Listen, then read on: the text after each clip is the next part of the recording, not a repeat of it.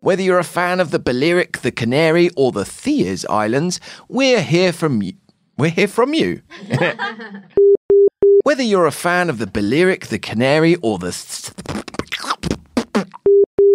Whether you're a fan of the Balearic, the Canary. I started so well as well. I was like, this is going well.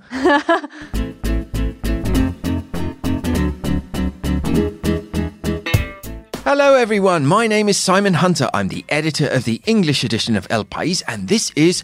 ¿Qué? A podcast from El País that will do its best to shine through the grey, wet, and windy weather in Spain and illuminate your world with the best of the Spanish news. Whether you're a fan of the Balearic, the Canary, or the Cíes Islands, we're here for you. Seremos vuestro salvavidas informativo. So sit back, relax, and let us break down all the Spanish stories that make you say, ¿Cómo se dice stonking majority en español? Today is January the 28th, 2020, and I am here as ever with my sleepy colleague, Melissa Kitson. How are you, Melissa? Good. Little sleepy. But uh, no, doing well. Now, just in my defense, I said to Melissa, choose your own adjective, please. And uh, that was what Melissa came up with sleepy. I think you speak for all of us uh, there. And just a little uh, back reference to my Como se dice stonking majority in Espanol. Uh, now, we get, as the, uh, you know, the few native English speakers in the newsroom, we do get asked a series of fantastic questions, linguistic uh, queries that come to us. And yesterday, Belen from the uh, international section said, "Cómo se dice stonking majority?" which was what Boris Johnson said that he had after the uh, last elections in the United Kingdom. So how do you say stonking majority? Well, I said pedazo de mayoría. Uh, but the, I also did explain to Belen, who looked slightly embarrassed as I did, that stonking is normally a word that you would uh, associate with um, an engorged male member. Oh, exactly, which is a very Boris Johnson uh, word to have um, chosen.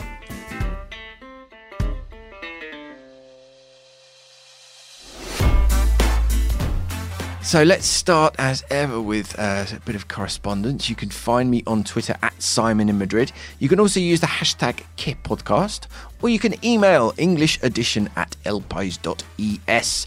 Tell us where you're listening from, why you're listening, and suggest topics for us. And please write us a review on iTunes or wherever you get your podcasts from. And share this episode on social media. Get the word out, please. First of all, and what do I normally call this? Births, deaths, and marriages. I wanted to say hello to Agus, my wife's friend and former colleague, Agustina Barbaresi, who uh, told me the other night that she listens to the podcast. So, hello, Agus. Thanks for listening. And then we heard from one of our um, podcast heroes, which is Mr. Ramon Blocker uh, at Mr. Blocker on Twitter. He says, Keep up the good work and happy first year anniversary. It's great to keep updated of the news in Spain in the English language. Love listening to you. Love the show. At Simon in Madrid and at MN Kitson. Oh, you forgot Veronica. You forgot Veronica Ramon, but never mind. Congratulations, he says. So thank you very much for that. Now, last week I read out a tweet from Ellis Pods On, who said, uh, Loved Simon in Madrid's intro on this week's Care podcast.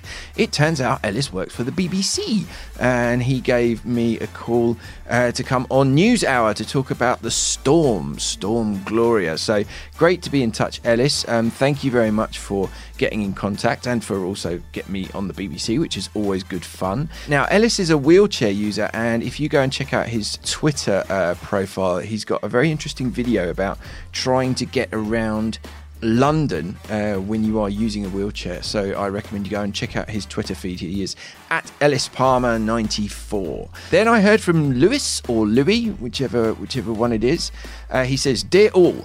I'm not on Twitter, so thought email would be the best way to express my happiness at having you back for another series. Motivated by Greta and climatic concerns, veganism seems to be becoming more popular in lots of Europe.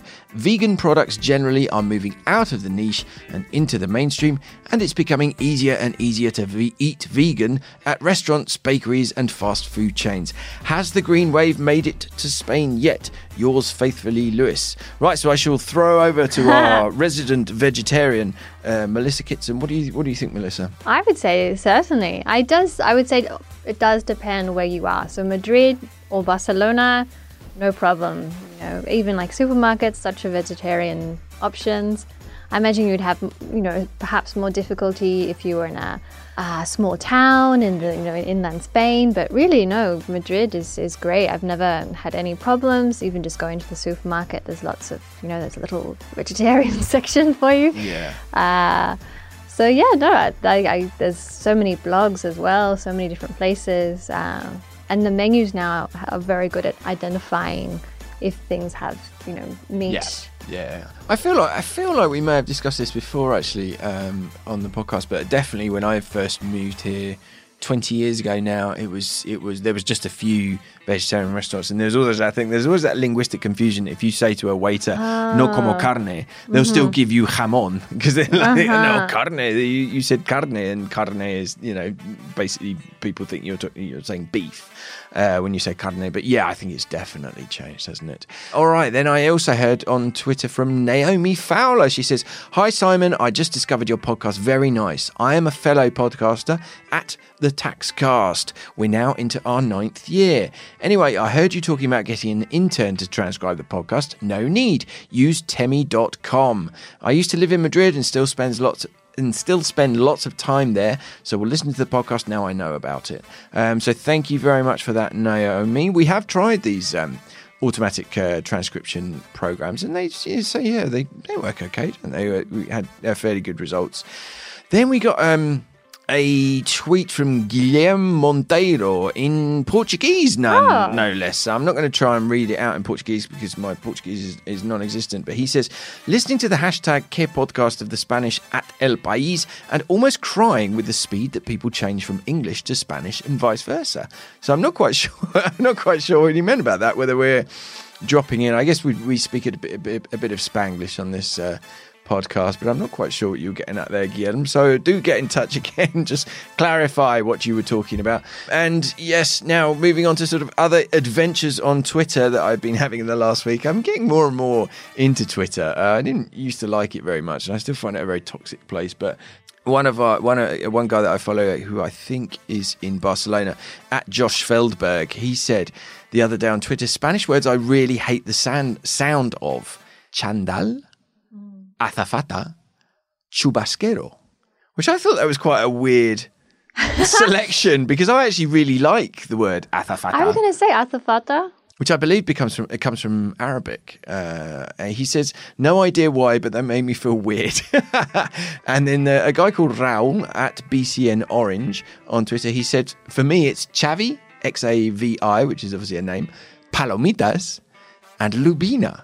which again, it's a very strange selection of words. So, if you have any words that you really love or words that you really hate in Spanish, then tweet them to us with the hashtag Que Podcast. It'd be interesting to see uh, what you think. I personally, I love the sound of the Spanish language. I really, really love it. I, you know, people often say, "Oh, I love the sound of Italian," but if you compare Italian and, and Spanish, Italian is so sing-song that to me it almost sounds like a kind of parody of itself.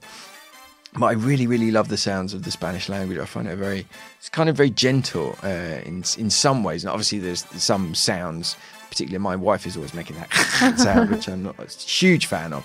But uh, I really like it. Any any particular favourite words, Melissa? Well, for me, I have sort of words that I find tricky because I learned Spanish in, in Mexico and Ecuador. So Oh, they're like true, yeah. zumo and uh, So you still say zu- zumo? You still say zu- zumo? jugo. Oh, jugo. Funny enough, that was the word I said that my, my sister-in-law, my Spanish sister-in-law, Olivia, she hates that word. If you ever say jugo to her, she gets really freaked out. It's very funny. But do you feel like your Spanish is changing since you've been here? It must be. Oh, I definitely have more Spanish slang up my up my sleeves now. Yeah, absolutely. Of course, your partner's Spanish, so yeah, you need to get with the program. And now, also, I feel like we should uh, just do a brief um, rundown of um, Kettlegate, which happened last week in, the, in the newsroom.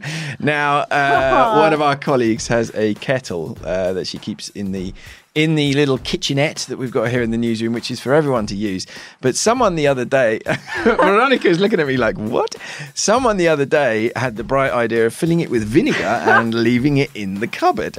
And uh, the person who owns the kettle wrote one of those fantastic passive aggressive notes that people leave in shared kitchens in offices or in flats that just basically said, I hope you've enjoyed your science experiment, but vinegar does not go in the kettle, blah, blah, blah. So I took a picture of this note because it made me laugh and I shared it on Twitter, and everyone immediately started saying the same thing. Yeah, but you do that to get the scale out of a kettle. But the thing is, we don't have scale. I've never had to descale the ke- uh, my, our kettle in, in Madrid and all these years. You just don't get um, scale in kettle. But the tweet that I put out on Twitter um, with this passive aggressive note, not only did it get picked up by a a um, a tweet a Twitter account that basically just retweets these kind of passive aggressive notes, which is really funny. But also it uh, prompted quite a, an amusing array of.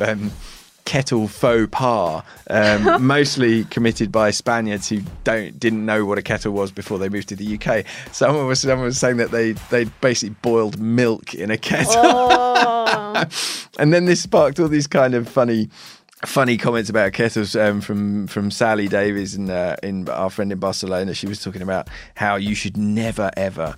She's a travel expert, and she was saying how you should never ever use a kettle in a hotel because it get they get used for all sorts of things Oh. like people washing their pants in them, things like this. So again, if you have any food faux pas that you want to share with us, then uh, stick them on Twitter with the hashtag CarePodcast.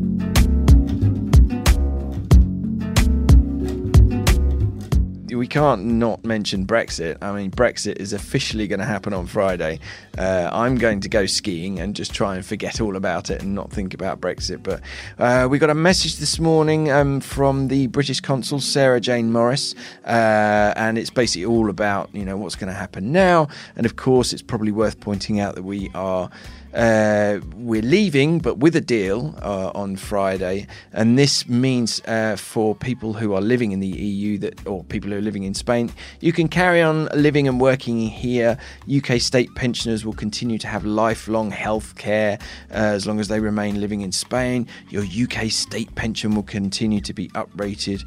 Um, your driving license can be exchanged if you've still got a British one without a test until the end of 2020. So basically, I mean, really, the message is that not much is going to change. But if you do have any doubts, then do go and check out the the British Embassy's website, which is very helpful. And also a quick mention of the um, campaigning associations such as British in Europe, Remain in Spain, and Euro Citizens. British in Europe, in particular, are on a crowdfunding campaign at the moment because they need funding to carry on doing the work that they're doing. So if you are worried about Brexit and if you have been using these associations to get information, then I do recommend you go and um, check out their websites and make a donation if you can to help them with their work because we are moving well towards what could be a bit of the unknown as the uh, as the year ticks by.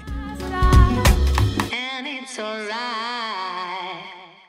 So after that record marathon introduction, without any further ado or delay whatsoever,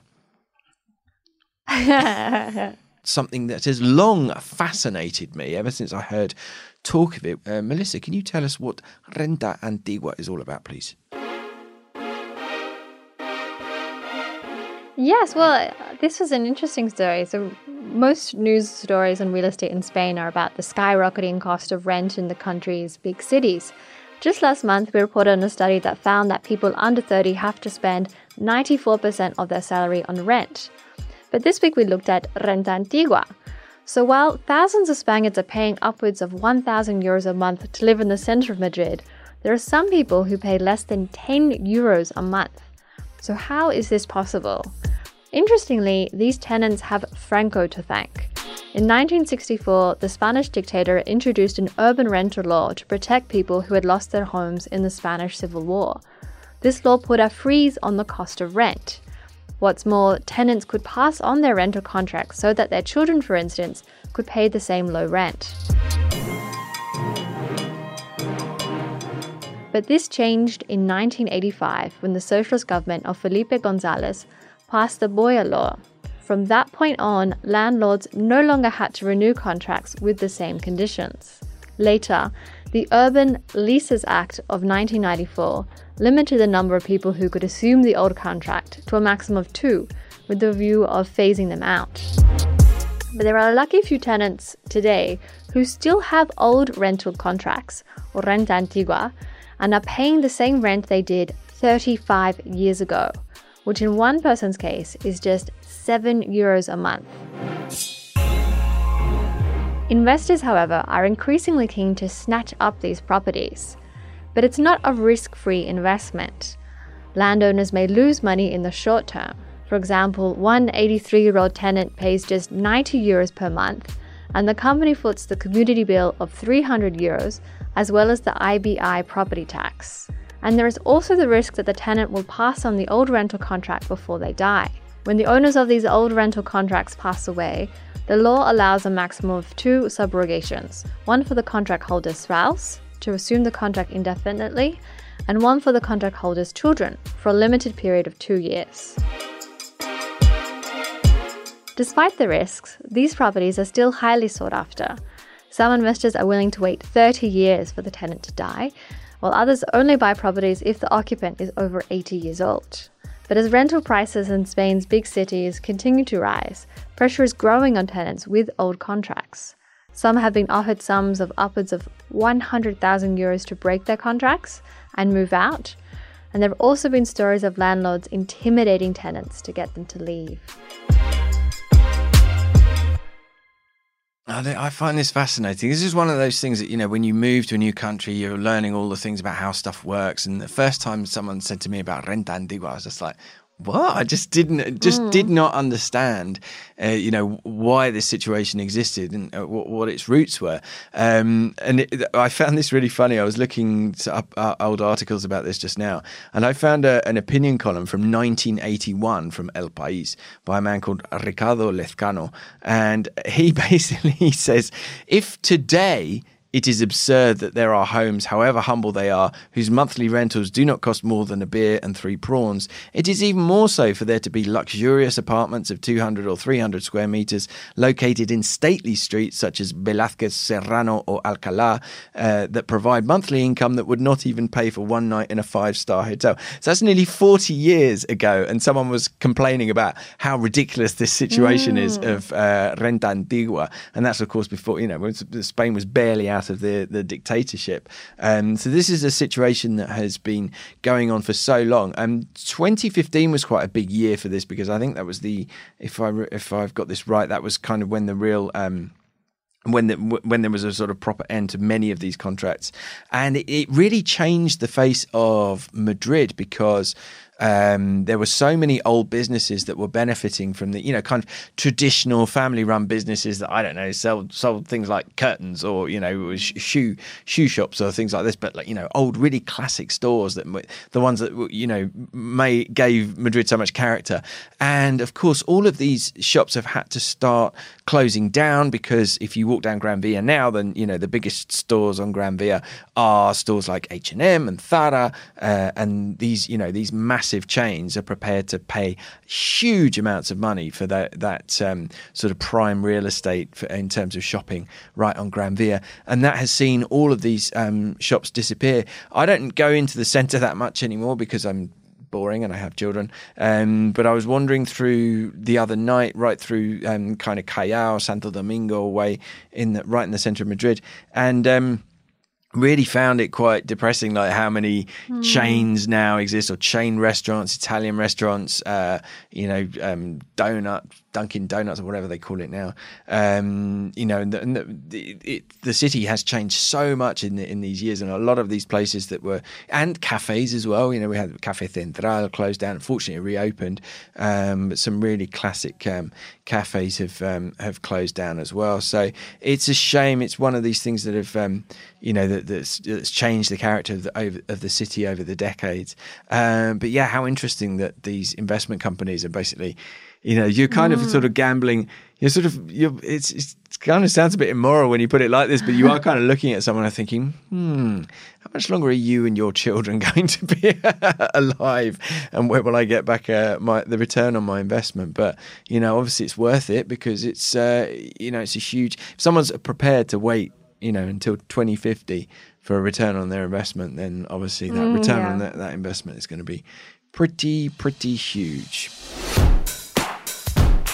All right, so let's wrap up episode three of season four. My name is Simon Hunter. I'm Melissa Kitson. And this was ¿Qué? A podcast that tries to explain what happens in Spain to those of us who sometimes get a little bit lost in translation. This is an El País production. It was recorded right here in the Madrid newsroom under the guidance of our expert producer and bringer of Magdalenas, Veronica Figueroa. And you can listen to it on your favourite podcast app. You can also request it via Alexa, Siri, or your Google Assistant. We'll be back next week with a brand new host of issues. Thank you for listening. Adios! Ciao.